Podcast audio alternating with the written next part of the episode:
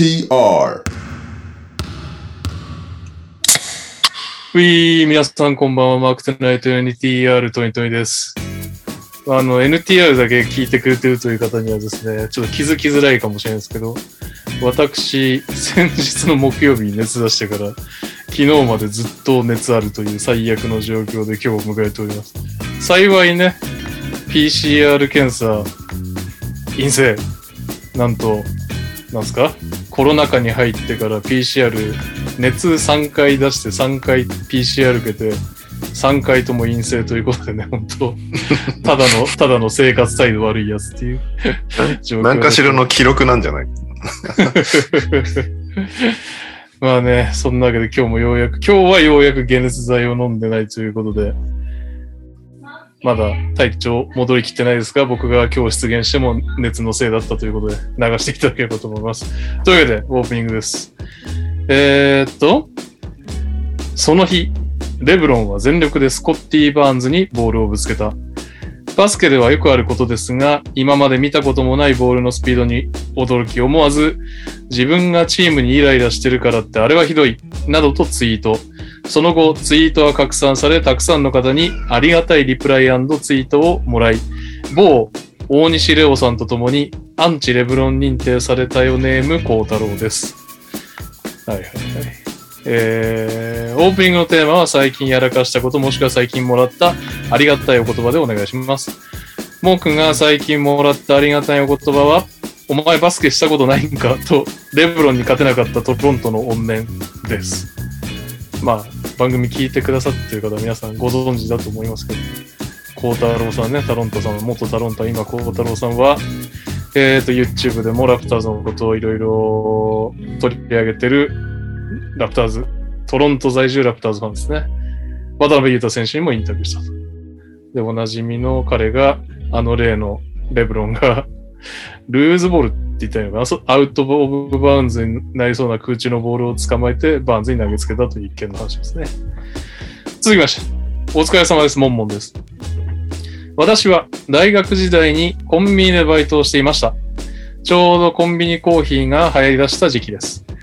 ある出勤日、レジにいた私のところに、おじさまがローストブレンド一つと言ってきました。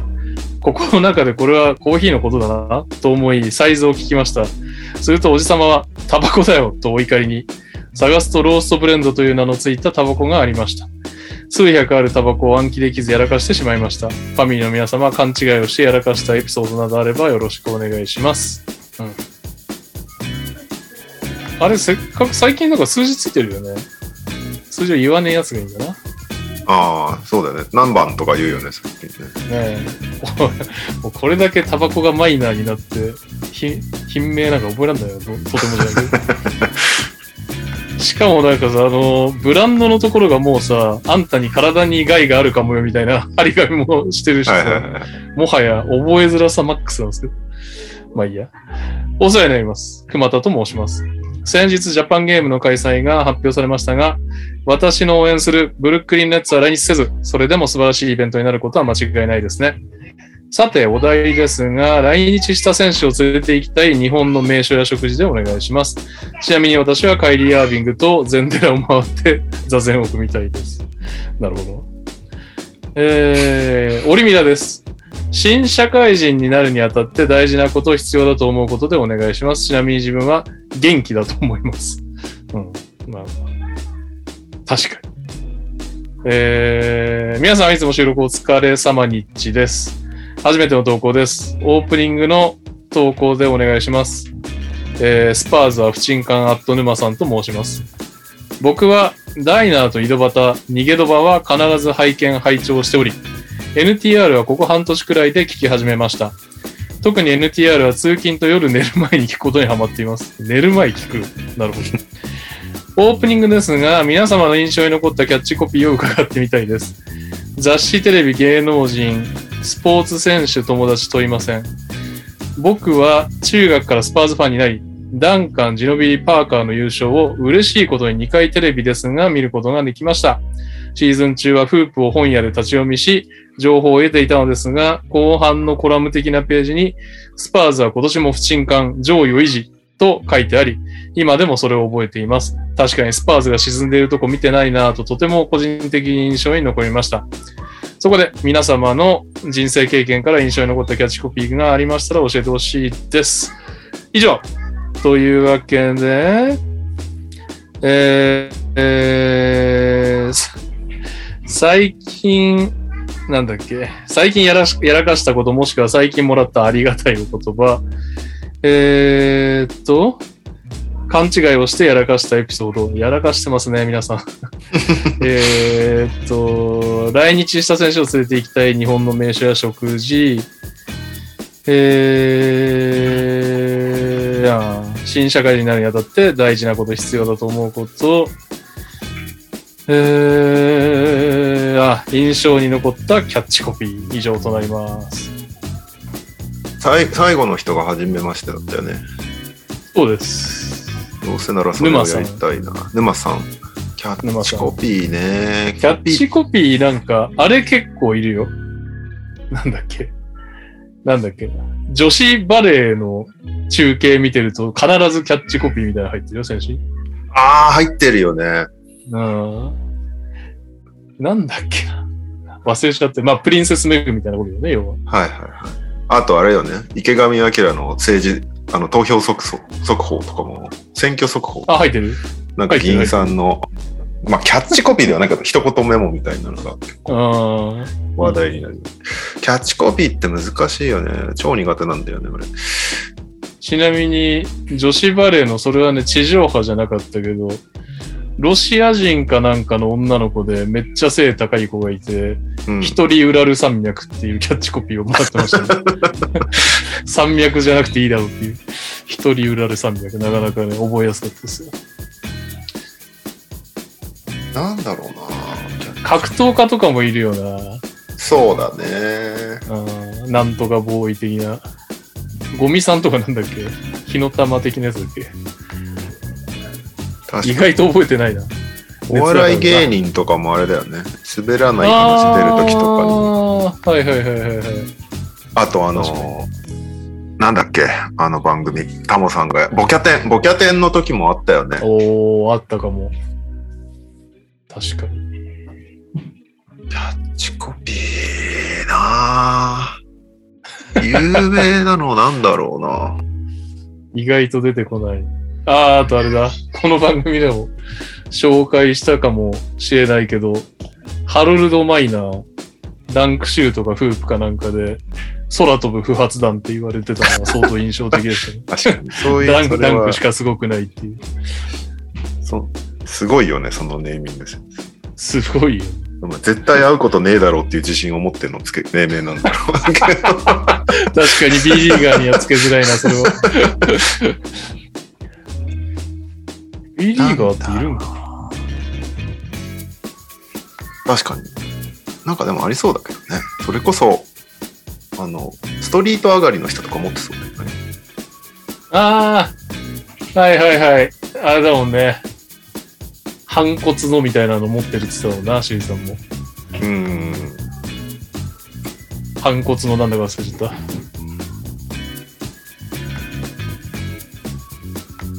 ボナファイヤー、鈴木 なんだろうな。俺ばっかじゃねえか言ってんの。頑張れ、頑張れ。うん。ファ、あ、ファミマ、ファミマ。え待って待って。ファミマなんだっけ？あれが一番うまくない？コンビニの中で。え、すぐそこサンクス。あれ？気分、イレブンいい気分？あれ？あなたのコンビニか。そう、あなたと、あなたと、じゃあ、ああなたとコンビニか。コンビニっていう、コンビとコンビニをかけてて、うまいって思っ確かにた気がする。確かに。あとは、なんだろうな。あ、でもあれかな俺、バチョタクかな落ち込んだりもしたけど、私は元気ですって、なんかすごい印象に残る。ああ、確かに。キャッチコピーで映画化ありそうだな。映画のキャッチコピーでこうがっつり覚えてるのって、ジブリが多いなって気がするな。うん生きねばとかさ。いや、ただね、俺ジブリめっちゃ弱いんだよな。魔女の宅急便を一回も見たことない。俺が一番バズったツイートが、あれだったのに。こっちはパチュリアのザザっていうクソコラが一番バズったのに、魔女宅は見てないっていう。そっか。その顔はまだ諦めてない感じですか？ファミマでいいんじゃないですか？もう一個、あれあれ、あの映画、映画っつったらあれ、あの、なんだっけ、日本よこれが映画だみたいなの。なんだっえー、っとね、あれでしょ。う。あの、マーベル系マーベルの。アイアンマンとか出てくるやつでしょ？アベンジャーズだっけ？アベンジャーズだ、そうですそうです。そうだ、日本よこれが映画だって。あれはいいよね。あの構文自体がなんかミーム化して、ね、なんとかよ、これがみたいなのが一時めっちゃ流行ったもんね。良くも悪くも炎上したし、なんか一番成功したんじゃないかな、あれはなんか。確かに。なんか、ね、いい意味でも悪い意味でもうまくやったなって感じがする。うあれかな。です。大西レオです。ん。イエーイ。というわけでね、まあ普段はね、こうやって私とレオさんしかいないと寂しいななんて思いますけど、今日はですね、もうね、あいつらがお遅れて参加しようがなんだろうが鉄の意志でどんどんコーナーを進めていくという時に、ズームにこの男が接続中と切ってしまった。おやりますか、自己紹介からの。一番持ってそうだ。確かに。いらっしゃい。接続されてますか？お待たせしました。お疲れ様です。お疲れ様です。えー早速なんですが、オープニングのお題を言ってもよろしいでしょうか？はい。えーっと、印象に残っているキャッチコピ印象に残ってるキャッチコピー。ー。はい。えー、全部雪のせいだ。なん JR スキースキ JR 東のスキーのあれかな？ああ、はい。うん。あー。れあの、あは、のシリーズいっぱいあるよね。なんかあるそういうキャッチコピー、そういえば。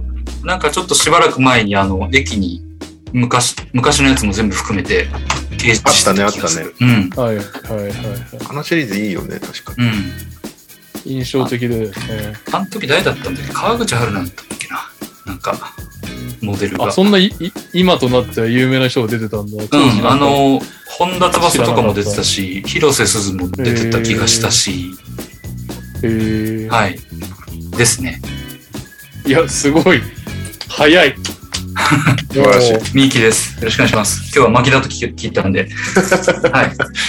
ちょうどいい感じで、レオさんプラス右さん割る2でも、まだ早いぐらい素晴らしい回答でした。ありがとうございます。というわけでいきますよ。はい。今週のニュースえはい。今週のニュース、えーウィーク240でございます。え1週間、1日多いけど、ウィークリーリキャップ NBA のこんな試合ありました。振り返ります。えー日本時間3月16日、ブルックリンネッツ150対108でマジックに勝った試合ですけど、カイリー・アービングが60得点ということで、この前日にね、カール・アンソニー・タウンズが60得点してて、2日連続で、えーリーグハイが記録されるっていう60得点。2日連続で60得点が記録されるのは1962年にウィルト・チェンバレンが1人でやって以来だそうです。2人別々の選手がやったのは初めてなのかな。どっちの方がすごいんだろうって考えるとやっぱチェンバレンだなって思っちゃうけど。ー、確かに。で、えー3月17日、ボストンが110対88でウォリアーズに勝つんですけども、本例はなんか試合内容というよりも、ステフィン・カリーが左足連打してしまいました。マーカス・スマートが突っ込んできて、接触した の時に、まあ、連打しちゃって、えーまあ、2、3週間はアウトになりそうだなみたいな感じで、レギュラーシーズン中はもしかしたら難しいかもしれないみたいな。でね、こう、なかなか、なかなか揃わないウォリアーズ。この1試合前に1006日ぶりだったかな？3人があの揃ってプレーするっていうねあのカリーとドレイモンドとクレイ・トンソンうん。うん。クレイの復帰戦の時にドレイモンドコート立ってたけどすぐ引っ込んじゃったから実際ちゃんとプレーするのはその時が1006日ぶりかなんかだったんだけどその次の試合でカリーが今度は離脱するっていうねなかなかそれはウォリアーズちょっとあれですね、順位下手したら落としてしまうのかもしれないみたいな感じなんで、グリズリーズの2位が割と確定してきたんじゃないかっていうね。これは熱いな1回戦突破できる率が上がるだけでもだいぶホッとする確かにね。翌日3月18日、デトロイト134対120でオーランドマジックに勝った試合なんですけど、こちらはピックアップゲームなので、後ほどしっかりやりましょう。この日、唯一の試合でした。なぜなら、マーチマッドネスが開幕したので、えー、この試合、なぜかこの試合だけ組まれるっていうね。えー、なぜだろう？1日飛ばして3月20日、えー、レイカーズ119対127でウィザーズに負けちゃった試合なんですけど、この試合で、えー、レブロン・ジェームズがカール・マローンの3万6928得点を抜いて、通算得点歴代2位に浮上しましたということで、おめでとうございます。あと、ちょっとですね、シーズンちょいやれば1位になるんじゃないかな。コート太郎さんと並ぶアンチレオ、アンチレオじゃねえや、アンチレブロン。アンチレオ。アンチレブロンのレオさんもお祝いですよ。そうですよ。なんだっていいんですよ。えー、日本時間3月22日、昨日ですね、フィラデルフィア113対106でマイアミに勝った試合なんですけど、この試合エンビードもハーデンもいなかったんですけど、勝っちゃったっていうね、1位マイアミに対してフィラデルフィア勝利。マキシーがめっちゃ活躍してましたね。そして同日、シカゴが113対99でラプターズに勝った試合なんですけど、この試合、えー、現地10月28日以来、パトリック・ウィリアムズが復帰しましたということで、長かった。そうなんだ。おかえりパトリック・ウィリアムズ。5ヶ月ぶりぐらい、こっから好転するといいけど、ロンゾボールがまだだみたいな感じで、なかなか勝てません。ちょっとなんか長長引きそうな雰囲気になっちゃったね、ロンゾボール。そうなんだよね。今日も負けました、トップチームに。えー、そして今日3月23日、アトランタが117対111でニューヨークニックスに勝ったんですけど、トレイヤングが45得点、えー、この試合マディソンスクエアガーデンで行われたんですけど、えーと、昨シーズンのプレーオフでトレイがマディソンスクエアガーデンで大暴れして以来の MSG ということで、相変わらずお得意様みたいな感じになってますね。得点。さあ、そして、えー、タタージさんが転ばされてた話で タージね、転ばされてた。かわいそうに。頑張ってウィング守ろうとしてただけ褒めてあげて。そして、えー、スタッツですが、今週、この1週間活躍したのは、平均34.3得点、ドノバン・ミッチェル。なんと3、14分の7っていうね、3試合出ての、えー、数字です。そして、リバウンドは、13.5で、ヤニスとヨナスが、えー、同率で並んでおります。そして、アシストは、ダリアス・カーランド12.5アシスト。スティールは3.0でケイド・カニンハム。ブロックがブランドン・クラーク3.0、ジャレン・ジャクソン・ジュニア2.7つってメンフィスブロックしまくってるっていうね。そしてルーキーは OKC トレイマン20.5得点。そしてリバウンドは9.0エヴァン・モーブリー。なんかいつもモーブリーな気がする。アシストは8.5でケイド・カニンガム。しかし、ターンオーバーも7.0でリーグトップ。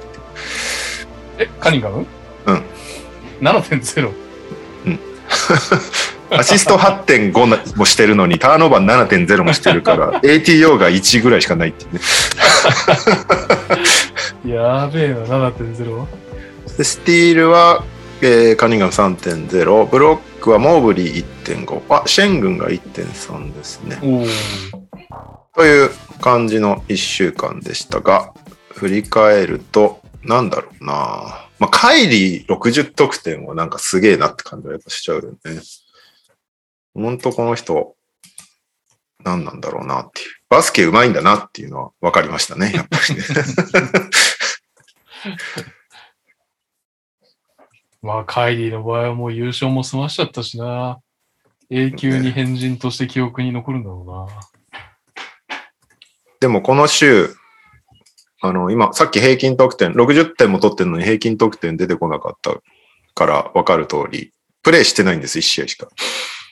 その 60点の試合しか出てないっていうね。まだニューヨークはあの、出れないのでね。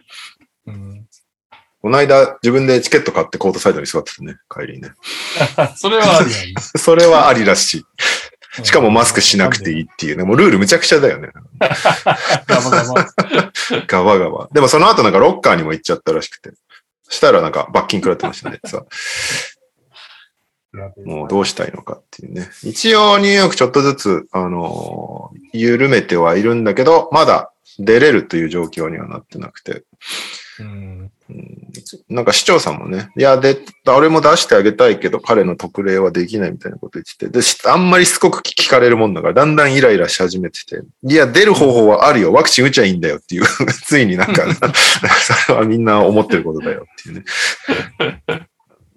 まあでもね、このリーグの基準もむちゃくちゃだなっていう感じはちょっとするけどね。ガバガバだもんね、本当に。ね、もはやなんかいらない感じになってきてるよね。ここまで客入れて、そんなに取り締まる感じもないなら。うん、あとはなんだろうな。今週、なんかありました？今週ずっと竹原テレビ見てたな。ななんでそこバスケじゃなくて？竹原テレビバスケってやっぱなんかちょっとちゃんと見ようとしちゃうけど、竹原テレビはもう脳脳みその使い方ゼロでいけるからね。どんどん回転してた？なんかあったか？な間、なんだろう。クリスチャン・ウッドがやたら活躍してる試合があった。おウィザーズ戦かな？ウィザーズ戦だね。うん。ウィザーズ戦でめっちゃ活躍して、なんか、ロッカールームでお祝いしてるなんか KPJ が盛大にすっ転ぶっていう動画が回って。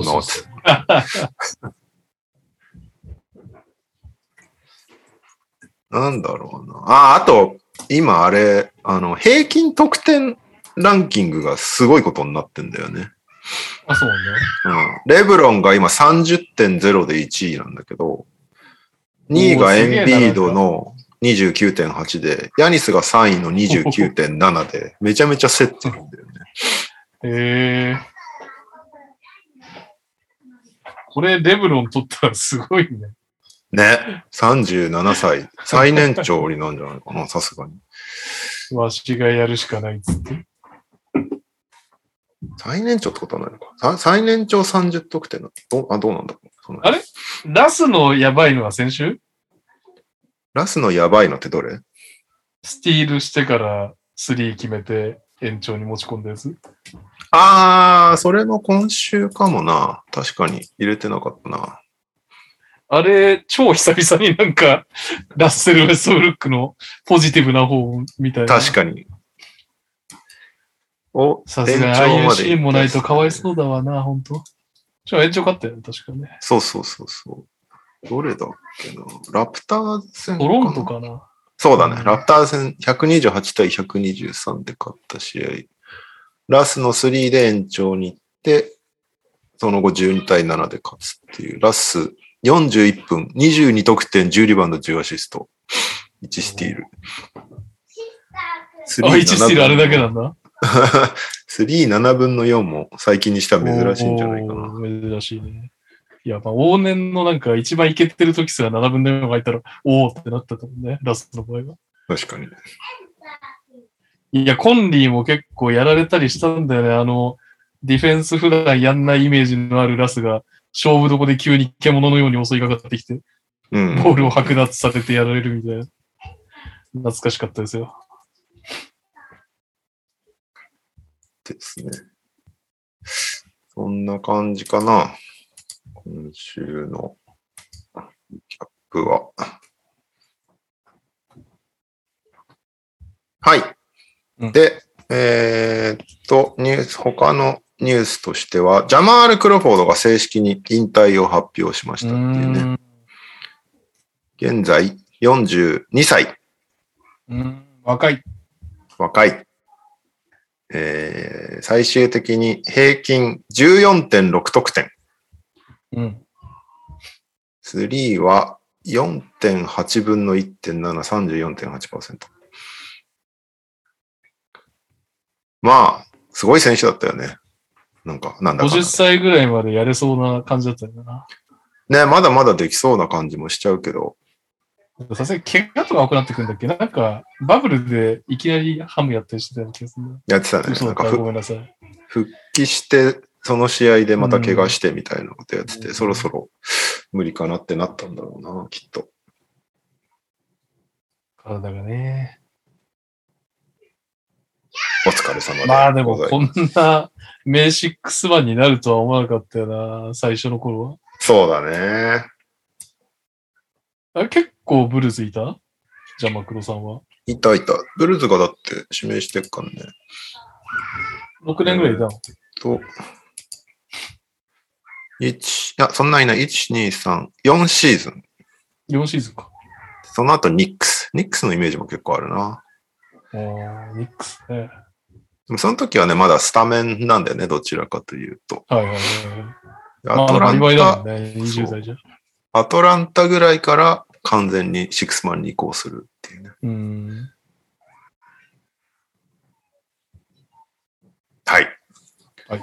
お疲れ様でございます。そして、お疲れ様です。えーさっきもちょっと出たんですけど、今 NBA 罰金祭りやってまして、いろんな人が罰金食らいまくってる。まず、ケビン・デュラントが2万5千ドル。なんかね、あの、プレイ中にファンからヤジ飛ばされて、2からしちゃったファックアップに sit down って叫んだのが、思いっきり、あの、ファンが投稿した動画に、なんか、こう、音声が拾われてて、それを見たリーグが、罰金を下すという。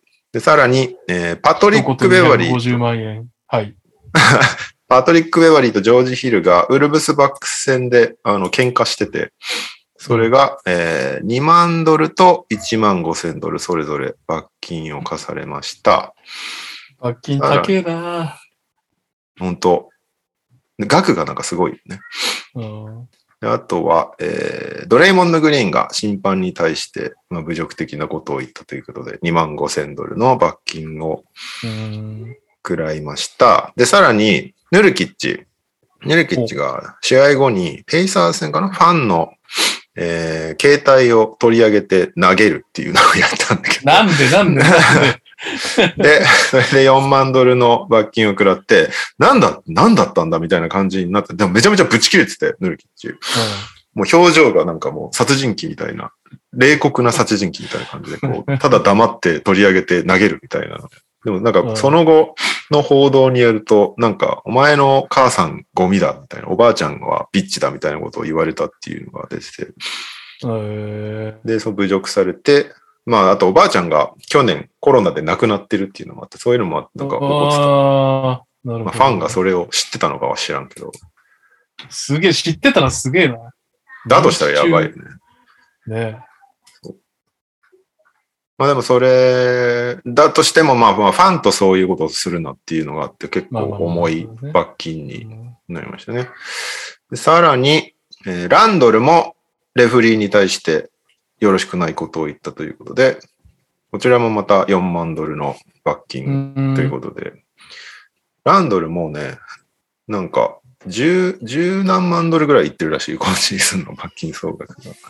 やべえな。今週だけでリーグはかなり稼ぎましたっていうね。あとは、えー、アイザイア・トーマスがホーネッツと、えー、シーズン終わりまで契約したということで、よかったです、ね。おめでとうございます。ずっと来たり出てったりを繰り返しています。ようやくシーズン終わりまで。なんならね、ホーネッツなら、プレイオフもワンチャンありますからね。確かに。今、9位かなプレインはほぼ硬いか。うん。できるかなと思っています。そして、うんと、ザイオン・ウィリアムソン何っていう 見出しがメモとして残ってるんですけど、昨日シーズンアウトが報じられてたんだよね。アスレティックかなんかから。うん、で、まだまだ全然復帰できなそうで、シーズンアウトかなみたいなことが報じられてたんですけど、今日本人がなんか、股抜きダンクをしてるところを披露してる動画がバズりまして、何がしたいんだっていう。俺は、何なんだろうね、本当に。健康アピールしたいのだったらチームを通してやればいいし、な、何なんだろうね、本当に。まあでもダンクできるからといって別に復帰できるのとはまた違うんだろうな、きっと。そう、まあ、だしね、そんなダンクしてないでリハビリきっちりやってくれよみたいな感じ。そうね。しかもなんか、上半身裸だったんだけど、なかなかのデカさっぷりだったよね。動画を見る限りは。やっぱりまあすごいよね。あの、ね、普通だったらオーバーサイズなので、やっぱり、ウィンドミル、股抜きウィンドミルアリウープみたいなのを決めれるっていう。それ自体はまあ相変わらずすげえなって感じだという。うんなんか似たような感じで、マレーが、ジャマール・マレーが前、1月ぐらいにセルフアリウープダンクしてる動画が出回ったんだけど、結局まだ復帰してなくて、最近のリポートだと、なんか、まだ通そうみたいなこと言われてたから、派手なダンクしてるイコールプレイできるではないんだなっていうのがね。確かに。まあ、ザイオンとマレーだとなんかこう動画をアップするモチベーションが違いそうだからちょっとあれだけど、ザイオンはマジで謎だよ。ザイオンはまだよくわかんないね。早く見たいですけどね。えー、っと、クイーン・スナイダーの名前が最近結構噂に上がるんですけど、えー、ジャズのヘッドコーチね、うん、えー、レイカーズ、そしてスパーズが、あの、現今のそれぞれのヘッドコーチの公認候補として挙げてるみたいな噂が、マーク・スタイン記者が結構、毎週のように報じてるんだけど、どうなんだろうっていうね。まあ、レイカーズ、フランク・ボーゲル、今年、なかなかやばい出来だから、来シーズンどうなるだろうっていうのもあるし、スパーズはね、ポポビッチがいつ引退するのかよくわからないけど、後任探さないとね、みたいな状態なんで。いや、スパーズはまだちょっと話がわかるけど、レイカーズ行くかな？厳しいよね。誰が行っても厳しいよね、今。行きたくないよね、多分。今一番やりたくないヘッドコーチ職なんじゃないかな、レイカーズのヘッドコーチって。あれ立て直すってなかなか大変だもんな。うん。まあ、オフにまたいろいろ動きがあるんでしょうが。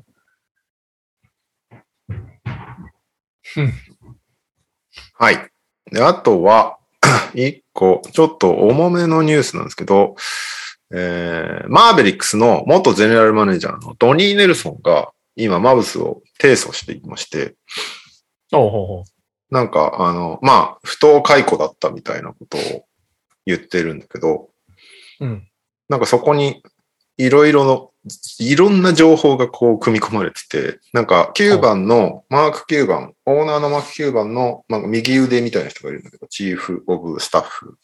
うん、そのジェイソン・ルーティンっていう人が、ドニー・ネルソンの甥っ子をこう性的に暴行したっていうことを。ドニー、ドニー・ネルソンの甥っ子。甥っ子。がいるんだけど、を、マーク9番の右腕みたいな人、ジェイソン・ルーティンさんっていう人がいるんだけど、その人がその甥っ子を性的暴行したっていう難しい話になってきたな。ことを主張してんのね、ドニー・ネルソン。で、それを、なんかもみ消す、もみ消した。で、そういうことを持ち上げたことに対する罰則としてクビになったんだみたいな主張してるの、ドニー・ネルソン。へー。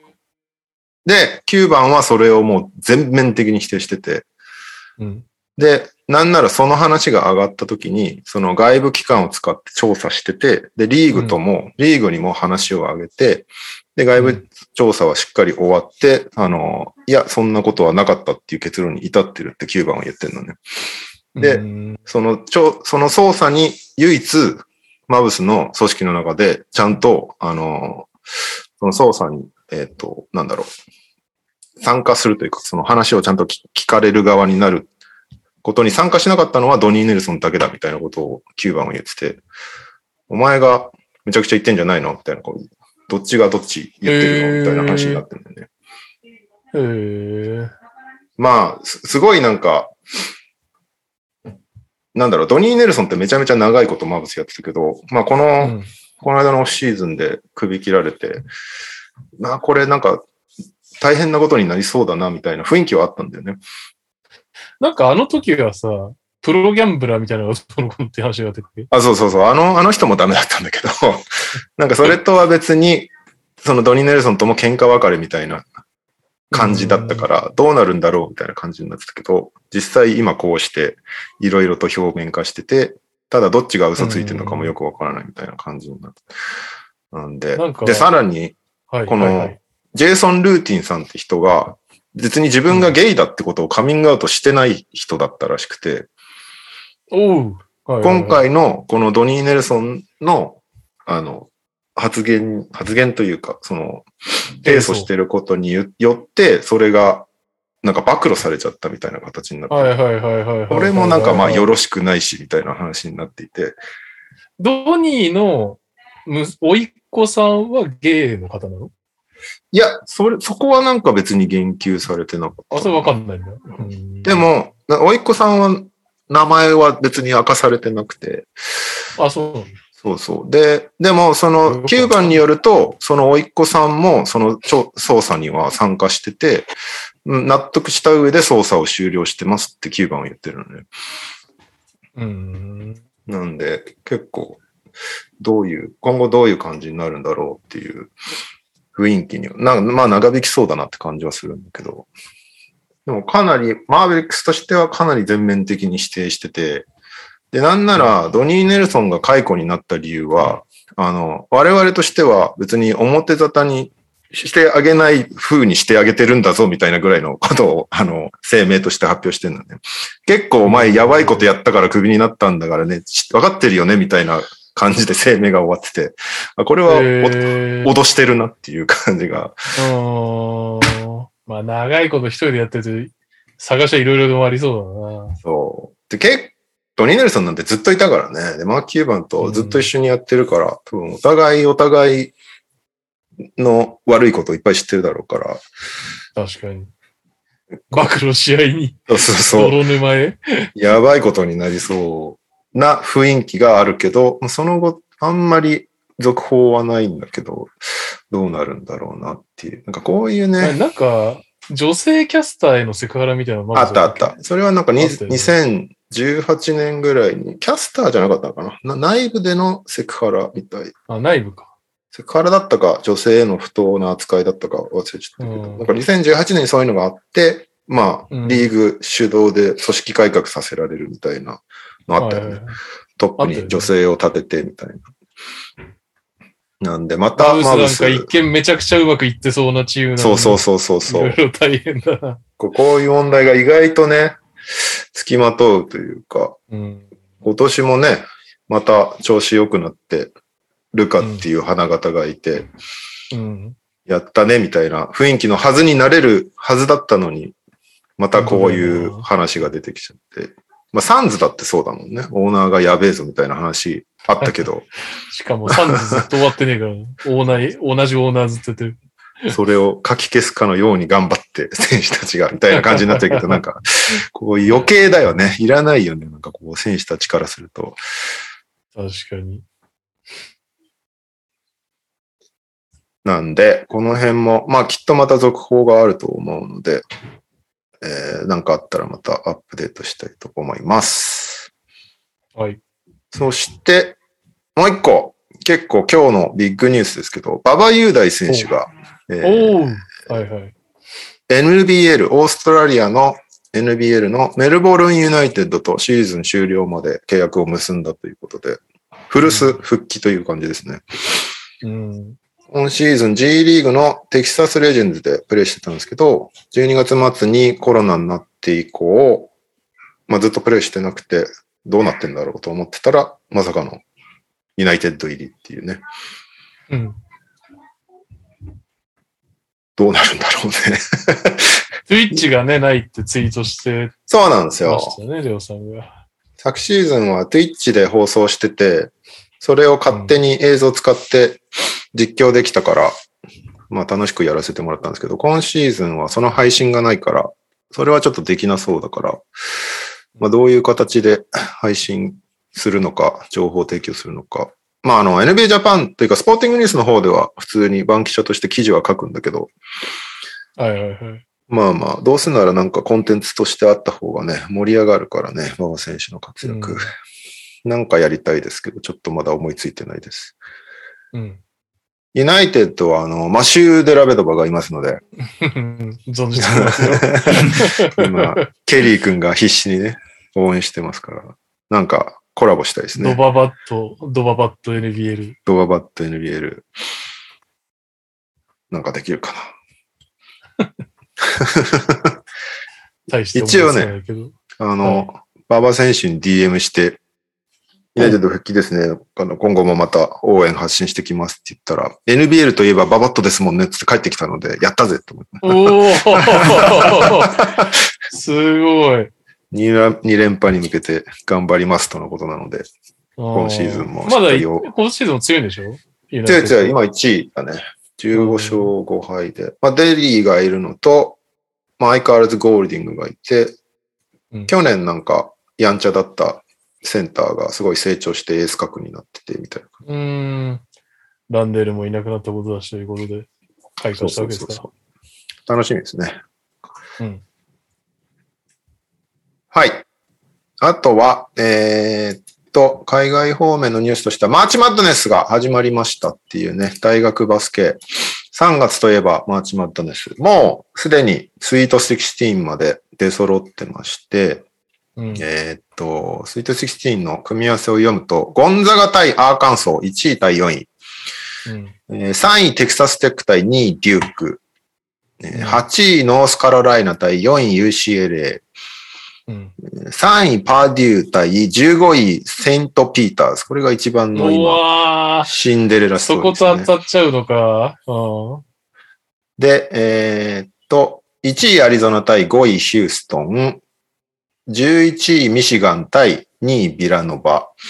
1位カンザス対4位プロビデンス。そして11位アイオワステイト対10位、えー、マイアミ、フロリダ。っていうのが、えー、16チーム。で、一番びっくりしてるのが、このセントピーターズっていう大学で、うん、えー、第1ラウンドで2位シードのケンタッキーを破って勝ち上がって、うん、えー、まあ、ラッキーパンチかねえと思われていたら、その次のラウンドでも7位シードのマレーステートに10点差で勝って、ここまで勝ち上がってるっていう、うん、セントピーターズか聞いたことなかったからね。確かに。かも、ケンタッキーもマレーステートもどっちもケンタッキー州の大学で、なんか、ケンタッキー州の人たちがめちゃめちゃイラついてると思います。どこだかわかんない大学に。どこの州に怒りをぶつけていいんだけど。あと、ノースカロライナ大が1位のベイラーをアップセットしてるっていうのもあるし、あとは、アップセットあとどこだろうな。ミシガンか。ミシガンが11位シードだから3位のテネシーに勝って上がってたりとか、かな。なんかこう、えっと、ドラフト的に見ておきたかった選手は、ゴンザガのチェジャバリスミスが消えちゃったよね。そうだね。ジャバリスミス、オーバーンが消えちゃったんで、しかも結構な、結構な惨敗だったからね。マイアミ、フロリダに79対61。オーバーンはね、でもガードが良くないんだよね。あ、そうなんだ。うん。で、えー、1位ゴンザガは、そのチェット・ホルムグレンっていう、痩せてるけど、めちゃめちゃうまいし、ガッツのある選手がいて、うん、痩せててでかい。セブン、まあ、ユニコーンタイプ。が、えー、今、えー、スイート16まで上がってて、で、なんならゴンザガって強いのよ、今年。うん、結構メンツが揃ってて、もう本当チェットみたいな選手が来ることってなかなかないから、もう勝つなら、優勝しとくならもう今年だねみたいなプレッシャーが結構強、すごくて、えー、そこがどうなるかっていうのは結構見ものなのと、まあ2位デュークもそうだね。ああ、最後の年ね。高知系。そうだね。高知系が今年で最後なんでね。あとは、まあ、ノースカロライナは僕が単純に好きだっていうだけであとあれだな、なんだっけ？メンフィス負けちゃったね、それは。ペニー。ね、そうだね。メンフィスは、それこそゴンザガに負けちゃいましたね。4点差だったか、かなり粘ったんだけどね。惜しいな。なんだっけ。あとあれなんですよ。なんだっけ？ネブラスカがさ、はいはいはい、はい、結構な、結構な勢いでボコられたから、ちょっとパデュー、どんな感じかなと思って見てんだけど、結構ね、順当に勝ち上がってきてますね。そうだね。一応あの、ジジェーデン・アイビーとかいうやつは NBA 行くって言われている。うんうんうん。ジェイデン・アイビーはかなり注目株なんで、見といて損はないと思います。確実にドラフトされるんで。ただ、ネブラスカはジェーデン・アイビーじゃなく、ザック・イーディっていう2メーター20以上あるような超巨人に。確かにネバラ、ネブラスカの正センターが2メーター6とか8しかなくて、はいはい。他もうそこが止められず、なんですかね、昔のバスケを見てるようにやられましやっぱ大学って大きい選手少ないから、でかいって強いんだよね、単た。純に。強い。ザック・イーディとか NBA いけんのかな？いけなかったら B リーグ来ないかな？でもあり得るよね、今となってみれば。このマーチメントネス出てる選手で、えー例えば4年生とかで卒業して、うん B リーグにそのまま来る選手なんていくらでもいるから、そういう意味でも日本ファンも見てて損はないと。うんいい選手なんだけど NBA より単純に B リーグのルールとかシチュエーションが合うっていう人はいくらでもいそううん。今の NBA にはちょっとフィットできないけど、よそなら全然できるって選手は結構ゴロゴロいるので、だね。うん。えー現地24日からスイート16開始なので、えー実質あさってかな？金曜日ぐらいからかな？なるほど。はい。見るのは大変でしょうけど、なんかいろんな方法があるので、頑張ってみてください、皆さん。まあ、ハイライトはね、どうせ出るだろうからね。はい。えー、そんなもんですかね。海外方面は。はでは投稿、あ、日本方面あります？レオスさんの？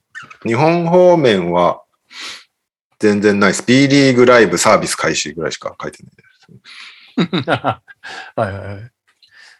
えー、そうね。ファンタジー。あれ、これ投稿来たっけ ?NTR、NTR に投稿来たよね。来なかったっけ ?B リーグのあのファンタジーをやるんですかやんないんですかみたいな。あなんか来たね結局なんか、うん LINE で何も喋ってないという、いい加減な我々。ととりあえず、投稿いきます。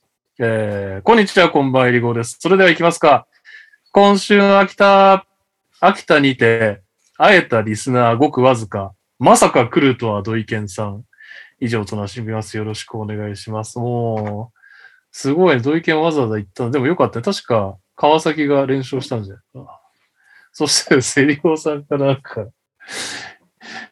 エリゴナイト CM っていうのが送られてきたんだけど、これは読んだ方がいいんですかね。よ読めばいいんじゃないですか。路地にあるような小さな居酒屋、やってる？と、おのおのの、え？なになにおのおの言いつつ集うように、これあいつあれだろうな。また酔っ払って送ってんだろうな。えー、生とおでんでももらおうかな。と言い、それをつきながら始まる4人のバスケ談義。B リーグに NBA、好きな話題でよく喋り、よく飲む。そんな場面を収録しているエリゴナイト。月1ベースで月1ペースで配信中。最高の当てにどうですか？おキャッチコピー来ましたよ。エリゴナイトのキャッチコピー。最高の当てにどうですか？どうですか？このキャッチコピー何点、何点ですか？右さんが渋い顔してる。うん65点。もう結構高い。あ意外と高い。意外と高かった。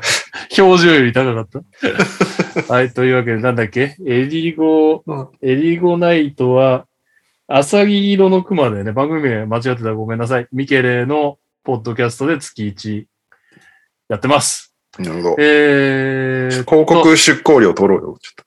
取りましょう。3000万円。えー、えっと、そしてですね、エリゴさんの投稿にも来ていたこの方から来てます。こんばんは。同意見です。今週の川崎のコーナーへの投稿です。ごちそうさん、コシヒカリからのきりたんぽ。次に食らうは、こんにゃく手羽先。はい。どうですか？わかりました？ごちそうさん、コシヒカリからのきりたんぽ。次に食らうは、こんにゃく手羽先ということで、先週、どことどこ、秋田？おー、新潟、秋田正解。新潟、秋田には連勝しまして、次に川崎がいただくのは、こんにゃくと手羽先です。今群馬、正解。名古屋。名古屋。正解。ということで、結構ね、意外と俺もね、手羽先がちょっとよくわかんない名古屋ですね、よく考えたら。お、群馬こんにゃく知らんかったな。あ、本当なんか、いいですね。新手のが出てきましたね。そして、ここからね、もうクイズゾーンなんですけど、二人しかいないし、もう右さんがなんか疲れ溜まってそうだけど、頑張ってくださいね。えー、オリビラです。今週の NCWA について投稿です。今年のマーチマットネスですが、ケンタッキーが負けたり、ゴンザガがメンフィスに苦戦したり、テネシーがミシガンに負けたりと面白いですね。ちなみに皆さん、タヒロー・ディアバテ、カッコ日本だとディアベイトという選手をご存知で、ご存知でしょうか？今年サンディエゴステート大で NCAA に出場しています。カッコ1回戦負け。彼はマリ共和国から留学して、帝京長岡に入学。大学でポートランド大に進学し、4年時にサンデサンディエゴステートに転校という経歴の選手になります。ポートランド大時代は少しだけ渡辺比喩選手と一緒でした。彼のように日本に留学後、アメリカの大学に進学し、NCWA や NBA などに入る選手が出ると面白いですよね。今後の彼の活躍に期待したいです。それでは勝手に学生バスケクイズ。カレッジバスケットボールにおけるその年の最優秀ポイントガードが受賞するボブ・クージー賞ですが、海外出身者として初めて受賞した選手は誰でしょう？この時点でわかる方いたらお願いします。えー、オブクージー賞、去年ドスンのが取ったですよね。お。ヒント1、現バーミンガムスクワドロンアシスタントコーチ。そうなんだ。バーミンガムスクワスクワドロン。スクワドロン。ヒント2、1987年生まれ35歳。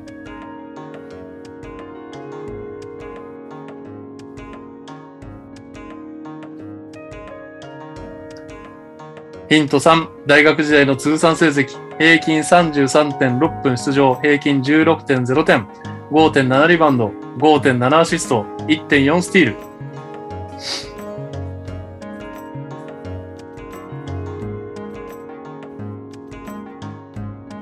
全然わからん。ヒント4、大学時代アトランティックコーストカンファレンスで史上初めて通算2000得点700アシスト600リバウンドを達成した選手。ポイントガードだけどリバウンドも取れる。点も取れる。ヒント5、2009年1巡目28位。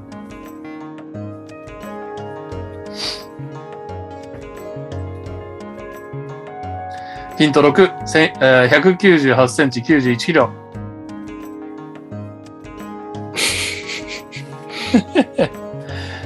ヒント7、メリーランド大学出身。メリーランド？次でも結構次で早押しかも急急に簡単になる。ヒント8、経歴です。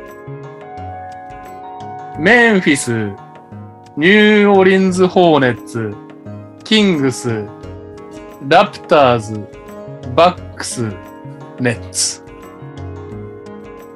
メンフィス、ニューオリンズ・ホーネッツ、キングス、ラプターズ、バックス、ホーネッツ。あ、違った、バックス、ネッツ。バスケス。おー、正解。おー。ヒント9がベネズエラ出身、ヒント10、ケビン・デュラント、伊藤大司とチームメイトだった正解はグレイビス・バスケスでした。大学4年時にボブ・クージー賞を受賞しています。いい選手でしたよね。以上です。というわけで、このコーナーでございます。お疲れ様です。ダバスです。島根短歌を投稿します。大活躍。ビフォード止まらぬ快進撃。2試合連続トリプルダブル。超長いアウェー連戦月末までおよそ2週間移動の毎日。スタメンになったペリン・ビフォードは大暴れ。土日富山戦はサクッと2試合連続トリプルダブル。そして島根は滋賀、富山、新潟、浜松というハードなアウェー連戦がスタートしました。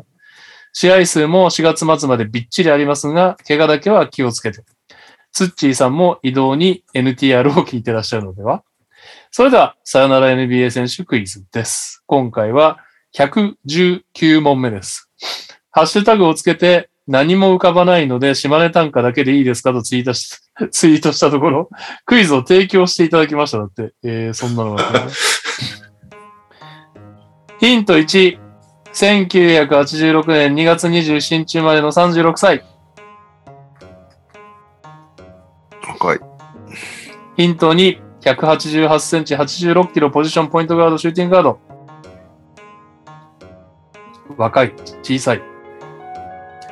ヒント3、キャリア平均7.8点、2.0リバウンド、2.0アシスト、フィールドゴールパーセンテージ40.2%、スリーポイントパーセンテージ40.7%、NBA キャリア7年。短かった。あー、まあ短くもねえか。よくやれたって感じだ。ヒント4、2006年2巡目42。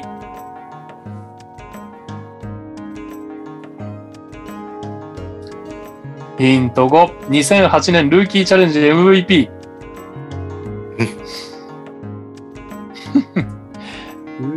チャレンジ MVP 覚えてないですね。ヒント6、出身テキサス大学。テキサス。テキサス。ヒント7、1年目のシーズン中はプレータイムがほとんどないものの、プレーオフでは大活躍し、チームはファイナルへ進出。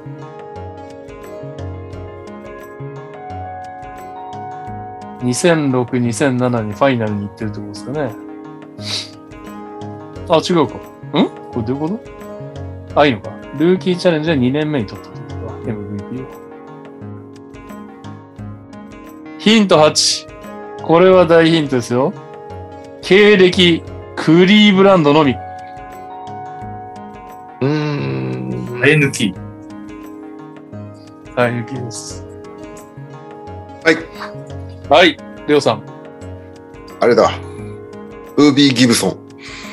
正解。ちなみにヒント8は、ヒント9は相性はブービー。引退後ラッパーになる。正解はダニエル・ギブソンでした。ルーキーながら強心臓ぶりを発揮し、プレイオフで活躍していたのが印象的でした。今週はサイレントリスナーのパッソロッキさんがヒントを含めて作成いただきました。困っていたところを助けていただきありがとうございました。そして今週もにゃお先生にクイズということなんで、右さんに行きましょうか。2試合連続でトリプルダブルを達成したのは誰ですか？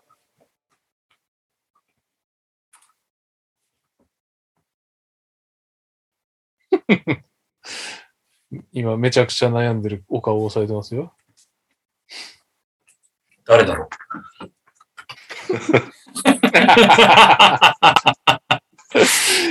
正解はペリン・ビフォードでした。ああ、そうだ、ビフォードだね。そうだ、そうだ。今年、今年の活躍からすると何かしらアワードもらえるのではと思っています。鳥取からは以上です。というわけで、教えて、にゃお先生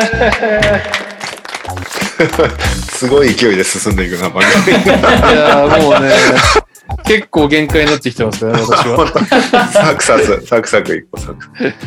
昨日ちなみなんですけど、あの、本当にありがたいんですよ。ありがたいんですけど、東堂俊介コーチが来てくれたんですよ、トラッシュトーキングセオリーに。はいはいはいはい。すごい盛り上がりそうな。3時間、あの、通常のコーナーなしで、その、今週のトピック入る前に3時間経過して、これはもう、東堂俊介スペシャルということで、ここでやめましょう、つって。やめて収録を切り上げてきました。その2の前はしません。今日はもう1時間半で終わらせましょう。はい。はい。えー、っと、教えて、にゃー先生、ね。うん。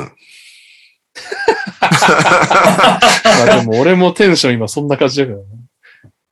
これでしょ？ bye って書いてあるやつでしょ bye。bye。まあ、 bye したのはレオの方なんだけどねって感じですけどね。VS バイになってるから、まだ、VS bye、うん。そうね。なんか一人で戦ってるな、俺。データ出るんだ、データ。本当だ、出るんだ。虚しいな。ちょっと待って、どこを見ればいいんだ、これ。あ、でも先週の、先週の結果だもんね、そもそもね。うん。そうなんです。はい。じゃあ僕から、僕からいきます？僕は、えっ、と、はじめさんとはい7、8で負けました。うん。稼働が5足りなかったうん。まあ、それだけじゃないんですけど、足りなかったものは。何も良くなかったですね。はじめさんも良くなかったわけですね、今シーズン。そうね。痛み分けしましたね。あ、でうも、んレブロンいたの。レブロンだけなんか、一人めちゃめちゃ活躍して本当だ。123点。僕は最後のあがきとして、ジェイレン・サグスとミネソタで一瞬だけ調子の良かったジェイレン・ノエルを取っては捨て、えー調子のいいボーンズ・ハイランドを取りました。ボーンズ・ハイランドいいよ。まあ俺が取っちゃったからもうみんな取れないんだけど。いいいですよ。なるほハイランドど。は？何が、何が敗因だったんですか？範囲ですか？えっ、と、この1年は。KD とブログドンの怪我と MPJ の全球ですね。。その3人をどういう指名順位で取ったの？俺 ?KD1 っても MPJ、ちろん。KD1。MPJ に至っては多分3位とかだと思う、これ。きちいな、3位の人が。しかもあれだもんね、休む前も良くなかったもんね、MPG。そうそうそう。えーっと、K、あ、2位だ。きつ。KD1 位、えーうんマイケル・ポーター・ジュニア2位、マルコン・ブログドン5位、ニキール・アレクサンダー・ウォーカー4位。おう、やばいよね。そっちのあが高かったんだ。TJ・ マコーネル8位。彼もね、怪我でいなくなっちゃったし、ジェイデン・マクダニエルズ、最近になってようやく活躍し始めたけど、ちょっと、うんあの、急ぎすぎました、取るの。結構あれだね、ほんと先物買いみたいなのも多いし、先物買いというか、おたがりというか。そう。まあ、ロバート・ウィリアムスだけ当てたってことか。そうね。ロバート・ウィリアムズは良かったかな。あと、まあ、JJJ、最近ちょっとなんか不安定だけど、一時すごかったっていう。ぐらいだいね。やーこれはしゃあないね。ドラドラフトのちょっと問題が。ドラフトと怪我に流されました。はい。そうだね。安定して活躍するだろうと思ってた3人がダメだったからね。怪我で。本当だよね。悲しい、悲しいシーズンでした。ね。お疲れ様でした。お疲れ様です。お疲れ様えーでしたそして、じゃああとカズマか。カズマは、そっか。カズマは、チームランドル、スマンドルさんに負けましたね。5対9で、うん。スソさんですね。負けています。うん。まあ、最後まで、ランドルに振り回された感じはちょっとありますね。フィールドゴール27.9%。やば。3、11%。やべえな。ちょっと持ち直してたと思ったのもつかの間って感じ。うんね、最後にすごい希望見えたのにね、カズマのチーム。いけそうだねみたいな感じになってたの。スソさんにボコられて終わるっていう。先週だか先々週だか忘れたけど、8位入ってたもんね、一応。そうそうそうそう。残念。残念でした。まあでも、カズマはなんかドラフト直後に、やべえ、やっちったとか言ってた記憶がある言ってたねでしょ。このチーム嫌いですって言ってたもんね、ドラフト。言ってたね。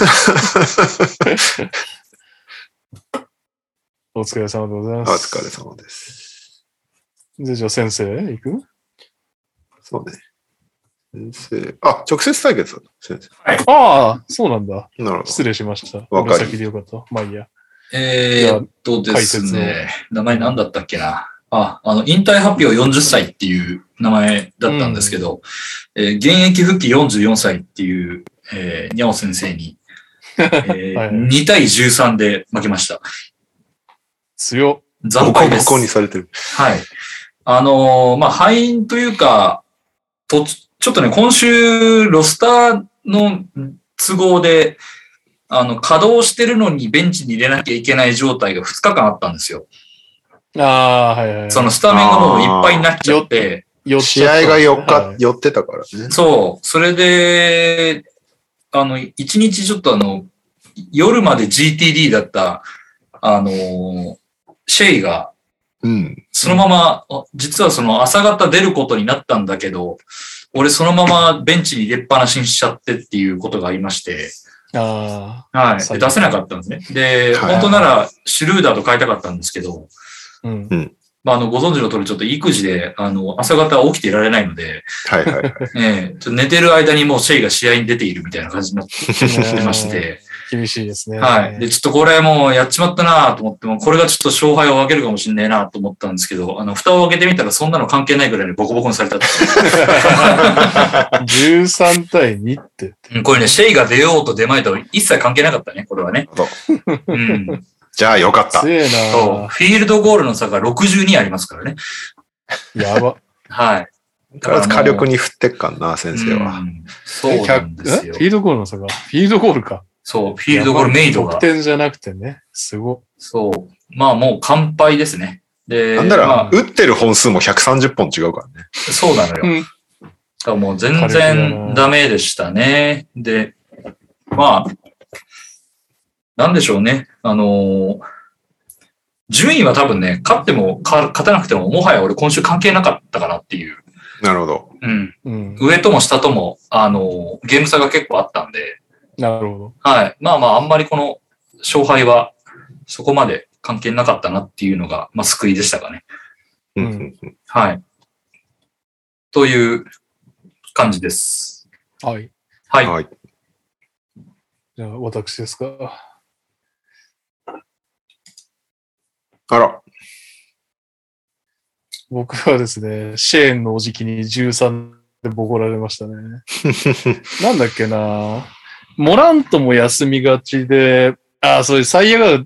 ジャレット・アレンをずっと我慢我慢して我慢して保持してたんだけど、これはもうギリギリプレーオフ帰ってこれるかどうかぐらいかなという感じになっちゃって、ついに放出ということで、もうここまでチームを支えてくれた二人がいないということで、なんていうか、ここのシェーンさんに30で負けたのもあれだけど、その前にもプレイオフ1回戦がズタボロっていうのがちょっと、あれですね、という感じでしたかね。結局、えっ、と、ジャレット・アレンを切って取ったのが、ハハーバート・ジョーンズだっけ？ヒューバート・ジョーンズだっけ、ハーバートだっけ？ハーバードですね。ハーバートだ。で、彼は、シェーンさんと戦ってる時は良かったけど、こ今週はマジやばかったっす。プレイグラウンド2で退場してない。はい。というわけで、じゃあ、順位プレイオフね。の組み合わせいきますか。はい。結局、えー、あ、順。1位が先生。最終順位としては、1位が先生、2位がすそさん、うん。で3位に、えー、しばちゃん、で、右くんが5位、うん。そして、カズマが10位、うん。プレイオフ逃しました。うん。僕は安定の13位。ということで、えーっと、エド・デイビスはポテンシャル枠、ブルームーンさんかな？が、えーっと、にゃお先生とで、おデブちゃんが右さん。はい。で、俺はエメット・ブラウンさんとやってて、スソさんと、相手誰？あ、おうドラえもんだねドラえもんじゃん。スソさんとドラえもんか。いきなりそこなんだ。すげえな。という戦いですね。まあ、値は言った通り、もうちょっと、結構エメット・ブラウンさんってね、多分普通だったらスタッツの相性良かったんでね、シーズン2回とも結構いい勝ち方をしてるんだけど、もう主力がいないからどうしようもないっすみたいな感じになっております。なんか私、あの、おデブちゃんさん相手なんですけど、おデブちゃんさんがクリス・ポールを取るっていうムーブをやってまして。ああ、はいはいはい。うんそろそろ復帰するんだっけ？クリポって。する、するっていう報道が出てるよね。うーん。あ、確かに。早くて今週中に復帰するかもしれない。最後の賭けに出たって感じかな。そうね。そうね。今週中ならいけんじゃないかっていうことだよね。まあ、おデブちゃんさん、シーズン通してその、怪我した選手を取って、それを確かに復帰してっていう、で、ベンチもチャレンジに失敗したっていうのはあったけど、確かに最終的にそんな強くない。確かに前の方がロスターすごかった印象よかったがある。よね。一時期めっちゃ強いヒーロー一時期めっちゃ強かった。ただ、だいぶ陣容が変わって、今、クイックリーとかいるけど、結構動いたんだな。なんか動きの少ないリーグだなと思ってたけど、おデブちゃんさ、うん結構、おデブちゃんすごいな。おデブちゃんさんもうそろそろ使い切るぐらいじゃない？多分、ムーブ的には。あ、そんななんだ。なるほどね。で、俺、ニャオがいたら聞こうと思ったんだけど、まあでも、26きついよ。な。あのー最終日にさ、やっぱりさ、もうなんか4人全替えぐらいしたいじゃん、本当は。うん。特攻隊みたいな。でも、さすがにそこでモラントとかアデバイを切ったら怒られますよね。ああ、大貧縮ですよね、おそらくね。放出されちゃうからね。放出されちゃうからね。うん。これが悲しいとこですよ。まあ、どうせドアがいても勝てなそうではあるけど。あれ、ドライチはの、ドライチは出せないんだっけ？出せるのか？ドライチは、えっと、お、コミッショナーに言って OK だったら出せるけど、まあ、却下するでしょうね。そうだね。そうなると、ウェイバーは、その残った人間での勝負になってくるのかな。そういうことだよね。俺、俺もなんか誰か取るとかできないんだよね、多分ね。できないはず。超邪魔じゃんだって。そうだよね。俺が例えば、カリー取りたいとか、あ、できないのか。うんできないさすがにね。捨てるとかもできないんだよね。シーズン通してもうなんか、俺まだウェーバー9位なんだけど。どういうことこのリーグ？だからウェーバー、ウえ、ェーバー今、俺は？あった。2回しかなかった。うん。あそうなんだ。じゃあ俺まだ3位のまま。あ、2位に上がってる。うわ、しかも1位先生だ。1位ね、あっていう。1位先生なんだよ。私なんかダメじゃんケ、ケンスケが、あのーアレック・ワークスを取ってた気がしたんだけど、俺が、あの、あ乗りに本当だなった。はいはいはい1位でアレック・バックス取ってる。そうそうそうそで、あとこれは狙いかな ?FA 狙いがう。ルバートか。ルバートを取ってまうすね。ん。2月の話だけど。だけか。今年本当になんかウェーバー争い、ウェーバー争いより面白いから結構好きなんだけど、なかったね。なかったうね。ん。トレードもほぼなかった。2個しかなかった。うん。動き少ないなうん。はい。そんなわけで、残り何週になるの？残りだから3、週？今週、来週、で決勝戦再来週か。3週だね。もうなるほど。やだな先生2連覇とかありそうだなありそうだね。先確かに生強いよ。それは、あなんだかんだで先生上がってきちゃったね。面白くないね、それー。あー面白くないね。面白くない。ドラえもんあたりに倒されて、くそーとか言ってる先生ですね一番あいつにはやられたくなかったとか言いながら。ドラえもんが優勝するのもなんか面白くないけどね。終わらしちゃうもん、つって。はい、そんなわけで、まあ、最後まで走っていきましょう。教えてね、先生は投稿なかったでございます。ピックアップゲームなんだけど、申し訳ないです。今週はちょっと皆さんご想像の通りだと思いますけど、私10分ハイライトしか見れなかったです。はい。えー、ピックアップゲームは先ほどのリキャップでも出ましたけど、NCWA トーナメントの初日に行われた唯一の NBA の試合、デトロイトピストンズ対オーランドマジックで134対120で、失礼、ピストンズが勝った試合なんですけど、スタッツ、サディック・ベイ、51得点、9リバウンド、4アシスト、3スティール。えー、マービン・バグリー3世、20得点、11リバウンド。アイザイ・スチュワート16得点、10リバウンド。そして、マジックは、フランツ・バグナー26得点、モーバンバ10得点、12リバウンド。えーテレンス・ロス17得点。って感じですかね。うん。ファイト。ファイトって言うかって感じでもあるけど。で なんかやっぱり、ロングハイライト見て思ったんだけど、これはディフェンスが両方良くなかったってことですか？そうね、殴り合いだったね。あー G リーグ的な話だった。うん、なんかもう全然守守れないのか、守ってないのか何なのかっていう感じだよね。しかもなんか、ベイにやられ狂ってても、あんまりマークマン変えなかったりとか、対策も特にしてないように。ロング回転だとだからかもしれない。そこまでごちゃごちゃやってる印象もなかったかな。なんか結局でも、その、カニンガンも出てなかったし、あ、そう、面白みに欠けちゃうよね。やっぱカニンガムが出てないと。まあでも、ピストンとしてはなんかポジれるよね。やっぱ今今シーズン。カニンガム結局いいし、サディック・ベイはなんかすごいことになったし、みたいな。まあベイがこんなにしょっちゅうスリーポイント決めまくるとは思えないけど、うん。まあ、なんか、今シーズンさ、50得点めちゃめちゃ多くてさ、うん。すごいねっていう話になったけど、久々じゃない？このなんか、50点取るためにやるみたいな試合。うん他の、さ、今シーズンの50得点って結構勝つために50点必要でしたみたいな内容が多いんだけど、KD にしろカイリーにしろあの、テイタムとかも特にそう。この試合の最後の方は、あの、ベイに50点取らせてあげようぜみたいな感じの雰囲気がこう出てて、なるほどね。なるほどね久しぶりに見たな、この感じっていう。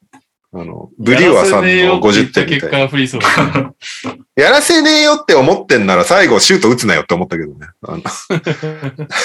残り。り、残り十何秒とかでさ、マジックがボール持ってるから、そのまま、あの、時間を終わらせてショットクロックバイオレーションにすればいいのに、コール・アンソニーかなんかが急にスリー打って、相手にポゼッションを渡すっていう。で、その後必死にファールしに行くっていうのがよくわからない展開でしたね。フルーツはどうだった？フルーツは？フルーツなんか思ったより動けてたな。印象としては。なんか、なんだろうな。ジャンプシュートそんなにしないから、そこの、そこの評価はなんかちょっとよくわかんないけど。なんだろう、こう、ドライブ仕掛ける感じとか、中でのステップとか、いい感じに踏めてたから、よかったなって感じはしたけどね。もう、いいじゃないですか。あとは、なんだろうな。キリアン・ヘイズが序盤結構、その、ゲームメイク面では結構良かったんだけど、まさかのチームメイトの折肉に、あの、退場させられるっていう。折肉どこ行ってもそういうキャラなんだなっていう。ヘイズね。いや、でもピストンズでこのスタッツだと厳しいよね。どう、どう思ってるのかわかんないけど、ピストンズのフロントが。なんかもっと得点取れるみたいな触れ込みじゃなかったっけ？なんかちょっとペイントドライブして。違ったっけ？ほら、もう覚えてないあうん。うん。まあ、ヘイズ、ちょっと、なんだろうな、リーグ入りするときの評価がちょっと高すぎた感はあったよね、きっとね。ああそもそもロッタリーピックじゃねえだろみたいな。うん。いや、うん、まあ、わ、若い、若いしね。うん。あんまりいいイメージないな。そうね、まだ今今のところまだ俺もそんなにいいイメージはないかな。俺のセーベンリアどうだったんですか？12得点。フィールドゴール7分の4。7アシスト。えー3スティール。え5ファール。ー、おう。21分で5ファール。ケイド・カニンガムがいないから、お情け出していただいた。私のセーベンリーが。3、3分の0です。入んなそうだもんな。あとは、セーベンリー伸びなかったからおかしいな。そうだよね。そういう検証をしたんだもんね。だってね。伸びるはずだっていう。伸び、伸びる率1位のはずって。他の奴らどうなってんだろう誰選んだっけ確かに。ダイナーのね、お通しのコーナーで、今シーズン伸びるであろう選手特集みたいなのがあったんですけ2年目で、ロッタリーピックとかそういうんじ、そういうんじゃなくて、いきなり2年目で伸びてくる順位低い奴らみたいなのを特集したんだ。確か、ど。うん。ジョシュ・グリーンとかトレ・ジョーンズとかだった気がするな。誰もそんなに花花開いてない。花開いたとは聞いてないけど。うーん、なんだろうな。すごい、横目で見てたからな、この試 誰もちゃんと。申し訳ない。レオさん、はいレオさん、一人忘れてるよ。このお方が、もう完全に解説してくれるかもしれないですかね、ミーさん。そうだった。いや、ベイはすごかったね。51得点。51得点。すごかったね。まあ、あと、個人的にはあの、バグナー、ワグナー、おーえー、バグナあの、ちょっとファンタジー絡みなんですけど、ー。はい。序盤で取ろうかなと思って取れなかった選手なんですよ。おーフラうんフランツの方ね。そうそうそうそうそう。あのーなんか結構シーズン通して活躍した印象なんですけど、違いしてるます。してる。めっちゃいい。めっちゃいいよね。ルーキーの中ではかなり活躍してる方じゃないかな。取っときゃよかったなと思って。まあでもなんか、オーランドって来年以降どうするんだろうね。誰中心で行くつもりなんだろうね。しばらくこんな感じなんじゃ だから、まデトロイトはわかるじゃん。カニンガム中心で。で、まあ、あと、さっきも出たけど、そのベイにある程度、まあ、こんなにスリーは入らんだろうけど、まあ、ある程度、目処が立ったどこま。で行くんだろうね。まあ、カンニンガムもそうだけどうね。ん。どこまで行けんだが。で、まあ、最悪ベイがダメでも、まあ、カニンガムにかけることはできるじゃん。あと、1、2年は少なくとも。そうね、うんそううね。ん。投資はしたいよね。うん。で、まあ、それで失敗したとしても別にファンは怒らないと思うんだけど、確かに。オーランドどうすんだろうなっていうのがちょっと陣容を見て思った。オーランドあれじゃない？あと、大切なことが抜けてますよ。アイザックが永遠と戻ってこない問題ね。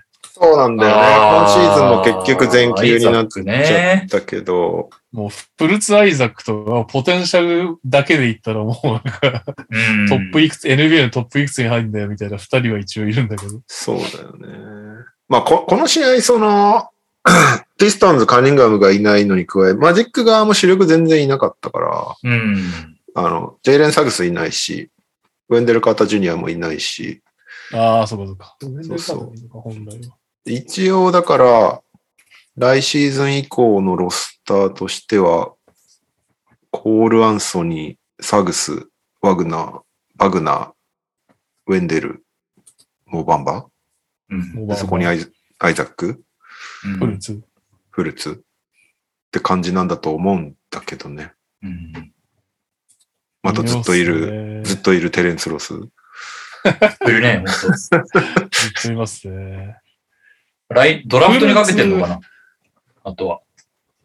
そうね、今年、かけざるを得ない感じなんだろうけど。まあ、今年も、今年はいっぱいいるからね。この試合は負けてやったぜってなってんだろうけど、今年のモックドラフトで取れるのは、このままだと、ああ、パオロか、デュークの。まあトップ3にはきっと入れる読みでいると思うから、よっぽど悪いくじを引かなければいけない。そうそう。だからチェット・ホルムグレン、ジャバリ・スミス、パオロ・バンチェロ、ジェイデン・アイビーらへんは取れんじゃねえかみたいなうん感じだと思うんだよね。でも本当ずっと、ずっと若手をひたすら取りまくってるチームだよね。今のところね。そうなっちゃったよね。どっかでビシッとしないと。ね。そうそう、ちょっとまあ、ロケッツ的にはあの、ドラフト友達だからさ、ちょっと、友達。うんオタクどう出るのよっていう感じがするんだけど。ああ、うんヒューストンファンが欲しい大学生とかもういるわけ？なんかいろんなことみんない、いろんなこと言いすぎてて結局誰が欲しいのかよくわかんない感じ。ああ、統一見解みたいなうん。なんかみんな、うんみんな違うこと言ってるっていう。えーこのまま、一応、パーセント的には1位になれるんだよね。うん。らチェットを取るのか、ジャバリを取るのかみたいな話になるのか。そう、だから、あの、タンクやるなら徹底的にっていうのがモットーですから。うんうん。中途半端には勝たないっていうね。チェット取ると、クリスチャン・ウッドはもういらなくなるよね、きっと。まあ、ウッドはまあ、ね、ウッドもは、ういらないからね、正直。ウッド自身もいいんじゃない？もう、キャリアね、うんそう、実力的にはピークに来ちゃってんだから。うん。ウッドって。契約どうなってんの？まだちょっと残ってるはず。だけど、なんか、まあ来年で切れんのか。うん。ファン的にはもう、もう結構っていう感じ。まあじゃあトレードしやすいよね。見来年うん、来年で切れるんだったら出しやすいよね。そうだね。うん。じゃあ、来年のファンタジーはシェン軍旋風が起きるかもしれないですね。うん。だからまあ、よっぽどシェン軍を出すと、まあでも、シェン軍もディフェンス相当やばいからな。そうだんウッドもやばいけど、シェン軍もやばいみたいな。だからもう、そうだ。毎試合あの相手のビッグマンにボコボコにされるっていう状況なので。シェン軍まだ10代だもんね。うん。シェン軍もあ6フィート9のセンター。だから、そっか。意外と小さい。いや、だから今年のトップ3プロスペクトが全員インサイドじゃん。だから、うんセンターかパワーフォワードだから。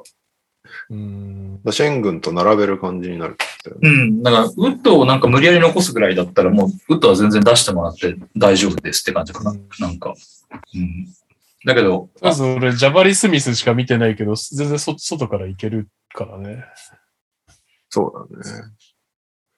まあ、チェットも全然外打てるからね。まあまあ、それでちょっと試合の話に戻すとですね、すいません。あの、まさか右くんが戻しに行くとはなんかちょっと申し訳なくなってきてるね。まあ、あの、大したこと言わないんですけど、あの、折り肉元気そうでよかったなっていう感じですね。戻して、戻してそこ？戻して薄いっていう。うん、まあ、うんいいんじゃないですか。なんか、あの、下位チーム同士はこういう殴り合いの方が面白いでしょ、見てる方も。まあね。以上です。コール・アンソニーとフルスだったら、現状だとフル、あの、フルスじゃねえよ。コールアンソニーかな。うん。うんなんか、センスはフルツの方が感じる気もするんだけど、うん、どうしてもまだイップスのイメージ強いからな、フルツ。あれをなんねか、あのイメージが自分の中から抜けきれない限りは、なんかこう、押せるぜってならないんだよな、フルーツどうしても。なるほど。すごかったんだけどね。怪我前のオーランドと結構スムーズに打ってた気がするんだけどそうだよな。ね。それも遠くなっちゃったから怪しいよね。あの頃、すごかったような気がするっていうだけで、正確に覚えてないから。だってこの試合全然外から打ってないもん。なんあ、そうなんだ。空いてても。かひたすら中に切り込んでってるイメージだったな。うーん。あと、ハンプトンもなんかいまいちだったなっていう印象。ハンプトンも伸びるはずだったよね。なんか伸びるはずだったのにね、みたいな人がいっぱいいるよね、マジックっ いっぱいいるね。て。だから、それだけにフランツ・バグナーが当たってよかったねっていう思いは、あサグスはどうなんだっけ？現状。、け、怪我してっかんな。そ、そんなになんか素晴らしくいいねっていう感じでもなかったけど、まあ、ルーキー、ルーキーってこんな感じだよねっていう印象かな、サグスは。なるほど。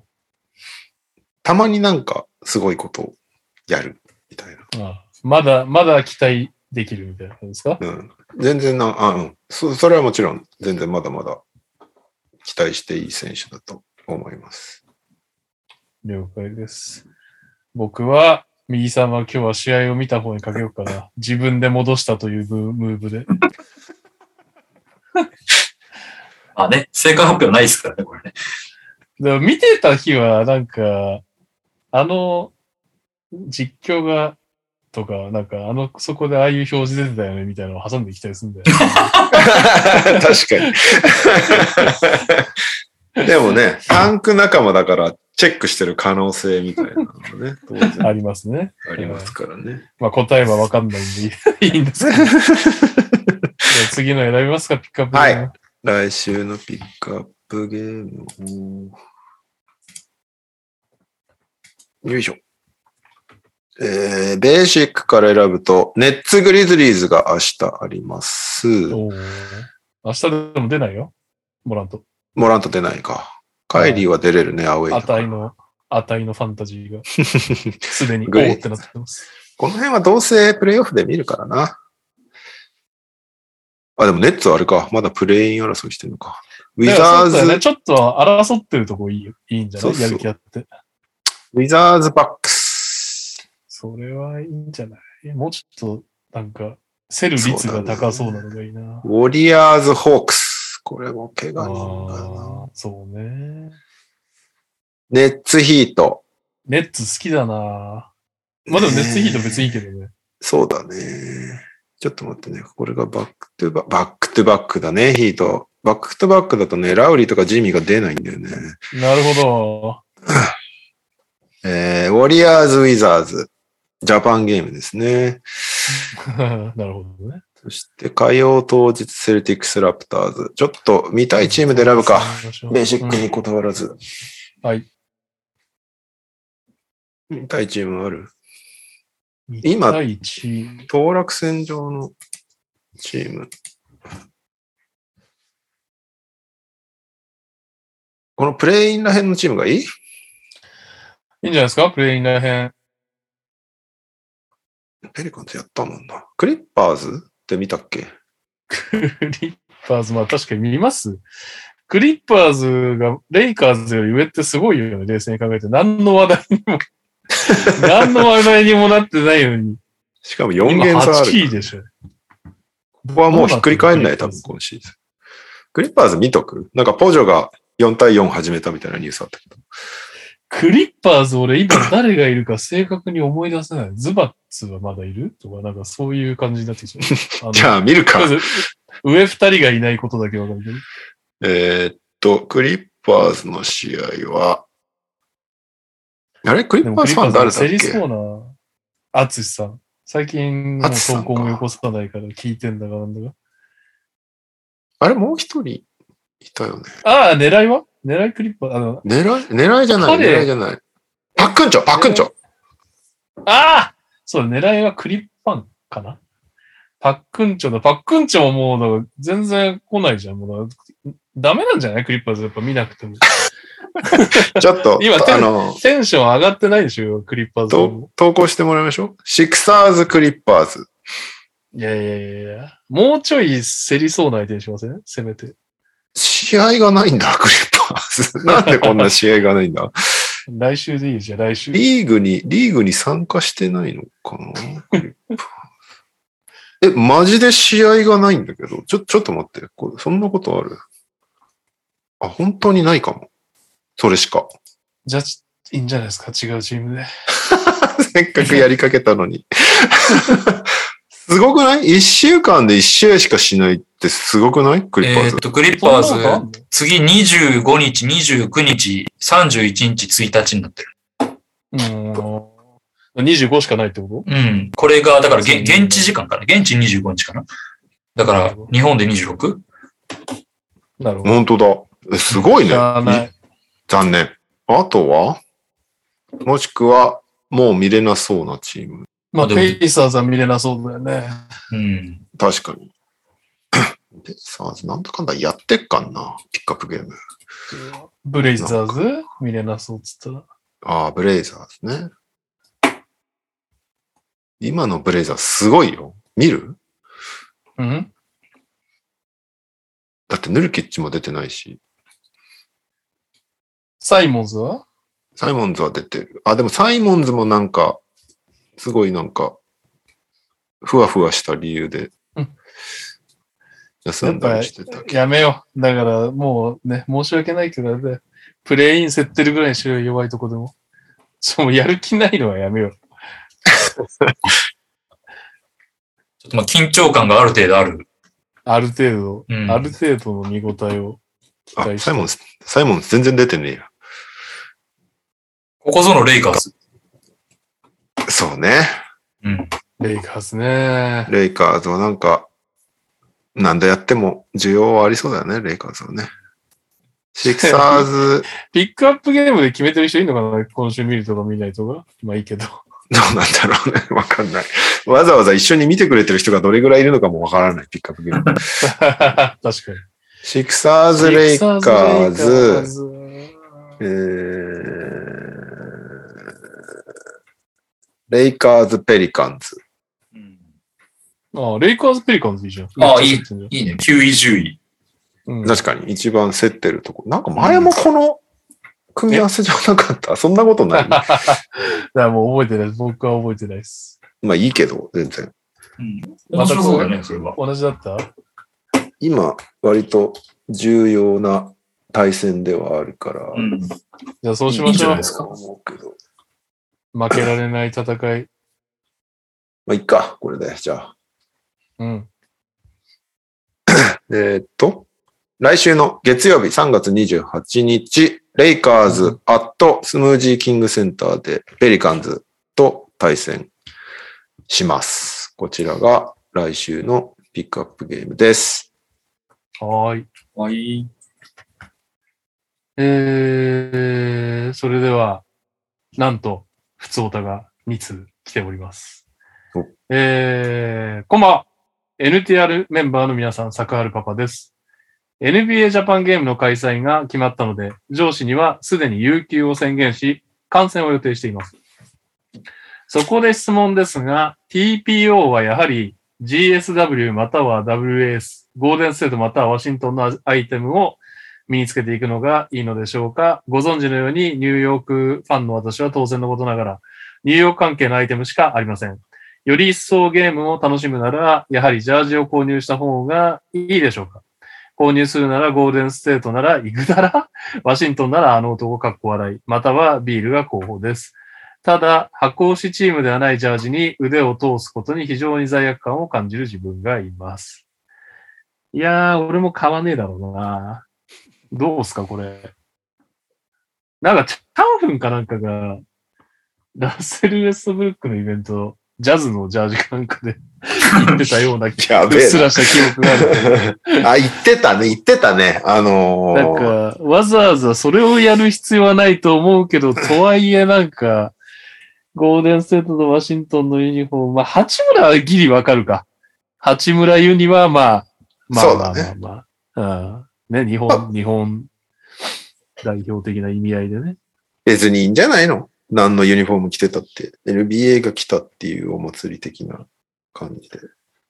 まあだから、無理してユニフォーム着なくていいよね。いや、もちろん。もちろんス。ポーティーな、スポーティーなんで 言ってください。ただ、わざわざニューヨークの着ていく必要はないかなとは思いますけどね。まあ、無難なのは、昔の選手のユニフォームとかね。ああ、確かに。したら別に誰着てたって。いいだろうし。俺も意味わかんないけど、ジェイソン・ウィリアムスのもらったから、意味はわかんないけど着てこっかな。っいいんじゃてないですか？いうことでしょ、。要は。そういうことですそ。れだったら誰も傷つかないという。そう。うん。はい。えー、坂原パパさん、参考になったでしょうか。皆様、毎週の収録お疲れ様です。カイナー8番です。えー、最近オープニングが大人気なので、今週は普通歌への投稿ですお。さて、週刊少年マガジンで連載中のバスケとタイムリープ漫画、稲木智弘さんのセカンドブレイクの第1巻が発売されました。おめでとうございます。えー、稲木さんには以前、ジャンプスクエアで読み切りを書いていただいたこともあり、個人的にも応援しているので、ぜひ NTR リスナーの皆様にもごご覧いただきたいと思いメールをしてみました。ちなみに作者の稲木さんは、高校時代にインターハイに出たこともあるそうです。うん、そして、その高校時代のキャプテンかエースか、キャプテンかエースが、皆さんもご存知の、片岡修一さんです。片岡ってインターハイ出てた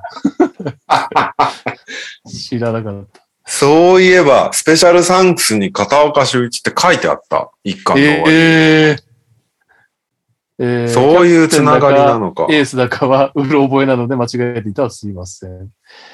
バスケ漫画は直近で新しいのだと、ロペス兄弟原作、西尾瑞穂さん全面協力のトランジションゲームなども発売されましたね。貴重なバスケ漫画、ぜひバスケ好きは応援しましょう。それでは失礼いたします。確かにね。この、ちゃんとした形で応援していかないとバスケ漫画というか漫画はね、終わっちゃいますからね。そう。買ってあげてください。皆さん。漫画を買う買う習慣がないけど、読んでみようかな、セカンドブレイク。Kindle で売ってるから。そう、電子もありますからね。簡単に買えますよ。いやー、電子はなちょっと俺は、あんまりお勧めできませんね。ライブ事情が。いやー、片岡がインターハイ出てたっていうことが、まあ、この投稿の一番の衝撃でしたけどね、私は。はい。そんなわけで、素晴らしい2時間を切るエンディングでございます。素晴らしおー、すごい。い。やればできる。やればできる。けた感すごいけど。全く予断をせずにてそうだけど。うん堀宮です。ジャマクロが引退しましたね。そこでお題ですが、現在、さよなら NBA または引退している元 NBA 選手で日本に来て、まだ活躍できそうな選手でお願いします。そして、こちら、皆さんこんばんは。NTR ネーム、パッソロッキーと申します。さっきあれですね、多分、ダブアツさんのクイズを作ってくれた方ですね。いつも楽しく拝聴しております。この度、右さんにお子さんが生まれ、にゃおさんもお誕生日を迎えられたとのことで、遅ればせながら、祝福の気持ちとともに、初投稿させていただきます。ありがとうございます。ありがとうございます。えーまずは右さん、にゃおさんおめでとうございます。えーありがとうございますあ、すごい。ツイッターで MQ さんの絵を拝見し、ダイナーを見てからこのポッドキャストにたどり着き、早1年。今ではリモートワークの BGM に過去回も振り返って聞かせていただいております。過去回では教えてにゃお先生のコーナーがファンタジーだけでなく恋愛の悩み相談も受けていたり、すそさんが一リスナーから右利きのシャアのコーナーを設立し、身を削りながら下ネタをぶち込んでいったりして、のし上がっていく歴史を聞くと、ここ1年くらいの初心者リスナーである自分はとても新鮮で楽しく聞かせていただきました。なるほど。えー、そういう感じなんだね。特に印象に残ったのは、NTR がリモート収録になる直前くらいの回で、大柴編集長の卓越した語彙力はどこから来ているのかというリスナーからの問いに、日本語の歴史から振り返り回答をしていた編集長に、とても感銘を受けたとともに、こんな深い考え方をする人はどんな文章を書くのだろうとも興味が湧き、先日ダブドリを初めて購入させていただきました。ありがとうございます。すごいじゃん、この番組。あの投稿からダブドリが一冊。しかし、その2週間後の NTR にて、大柴編集長が、最近独り言が多いんだよなとつぶやき、レオさんから、どんなこと言うの？と聞かれると、セックスしたいとか、と、衝撃の告白。卓越した語彙力の前振りからの強烈な独り言に仕事が進まず笑い転げてしまいました。長くなりましたが、エンディングのお題は最近言った独り言でお願いします。長文多文失礼いたしました。気温の変わりやすい時期ですので、お体ご自愛ください。これからも楽しみにしております。ということで。そんな会話あったっけ？もう全然覚えてないね。なんか、たまに過去回から振り返ってくださる方とかいるけど、どういうことずっともう、最初から聞いてくれてるってことそれだな？それすごいよね、とりあえず1年分。どっちに行ってんだろう？過去に遡っていくのかな、みんな。確かに。Apple Podcast も Spotify も、うんその直近の100話しかないのよ。うんあ、そうなんだ。そうそう、削られてくんだけど、ポッドビーンのアプリだけ、あの、全部聞けんのね。なるほどね。まあ、あとあの、サイトか。NTR のサイトに行けば全部埋め込んであるから、そこでもはいはいはい全部聞けるんだけど、なるほどね。全然覚えてないよね。大冒険がとか言ってる人たちは、ポッドビーンとかそう NTR そうそうのサイトそうそう。でっ。てことだと思なるほどね。まあまあ、初投稿もありがたいですよ、本う。当ありがたいですけどしかも、。遡って聞いてくれて、ダブルに向かってくれて。ね確かに、どっち、遡って聞いていくとわけわかんなくなりそうだもんな、でも。